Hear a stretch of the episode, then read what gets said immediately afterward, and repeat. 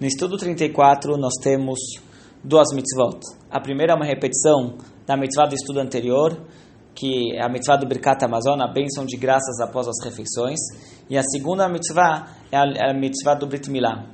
A mitzvah do Brit Milá é que o pai deve fazer o Brit no seu filho uh, uh, quando, quando tem no, no, oitavo dia de vida dessa criança. Se o pai não fez o Brit Milá quando a criança era um bebê, quando essa criança cresce e ela toma consciência que ela não tem o Brit Milá e que tem essa mitzvah, ele deve procurar fazer para si o Brit Milá. O Brit Milá é uma mitzvah que nos remonta aos tempos de Abrão, o primeiro judeu. Nós sabemos que as mitzvot, os mandamentos foram dados ao povo judeu quando nós recebemos a Torá, que são uns 500 ou 400 anos depois de Abrão. Porém, a mitzvah do Brit Milá foi entregue, foi passada para o próprio Abrão. E ele cumpriu essa mitzvah.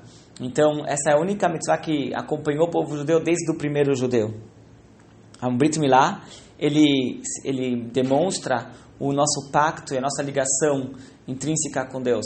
O Brit Milá é uma mitzvah que nós não conseguimos compreender por que fazemos. É uma das mitzvot, das mitzvot assim que não faz muita, muito sentido.